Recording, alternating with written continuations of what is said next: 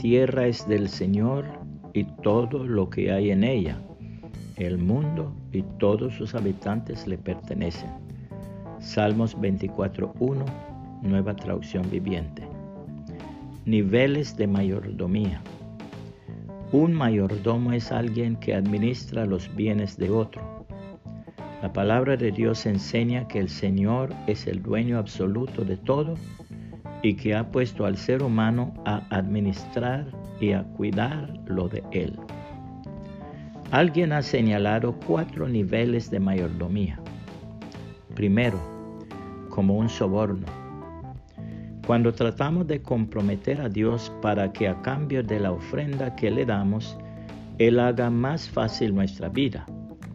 Le damos uno y esperamos que Él nos devuelva diez. Segundo, como un regateo. Cuando se entabla en nosotros mismos una lucha por la cantidad que debemos dar, si más o si menos. Tercero, como una cosa común. Cuando se da como si se hiciera un servicio cualquiera. La ofrenda en este nivel es una contribución como cualquier otra. Cuarto, el de la verdadera mayordomía.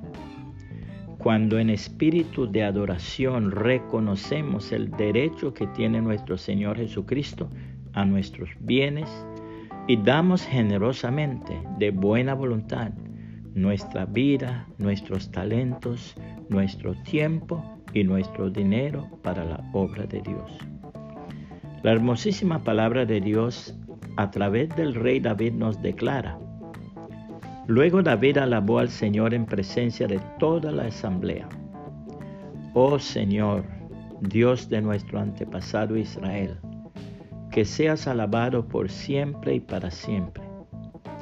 Tuyos, oh Señor, son la grandeza, el poder, la gloria, la victoria y la majestad. Todo lo que hay en los cielos y en la tierra es tuyo, oh Señor, y este es tu reino. Te adoramos como el que está por sobre todas las cosas. La riqueza y el honor solo vienen de ti, porque tú gobiernas todo. El poder y la fuerza están en tus manos, y según tu criterio la gente llega a ser poderosa y recibe fuerzas. Oh Dios nuestro, te damos gracias y alabamos tu glorioso nombre pero ¿quién soy yo y quién es mi pueblo para que podamos darte algo a ti? Todo lo que tenemos ha venido de ti y te damos solo lo que tú primero nos diste. Estamos aquí solo por un momento, visitantes y extranjeros en la tierra, al igual que nuestros antepasados. Nuestros días sobre la tierra son como una sombra pasajera pasan pronto sin dejar rastro. Oh Señor nuestro Dios, aun estos materiales que hemos reunido para construir un templo para honrar tu santo nombre, vienen de ti. Todo te pertenece. Yo sé, mi Dios, que tú examinas nuestro corazón y te alegras cuando encuentras en él integridad. Tú sabes que he hecho todo esto con voluntad propia y con alegría.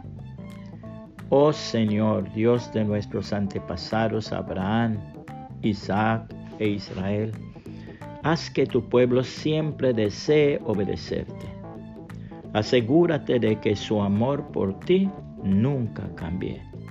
Primera de Crónicas 29, 10 al 18, nueva traducción viviente puede compartir esta reflexión y que el Señor Jesucristo le bendiga y le guarde.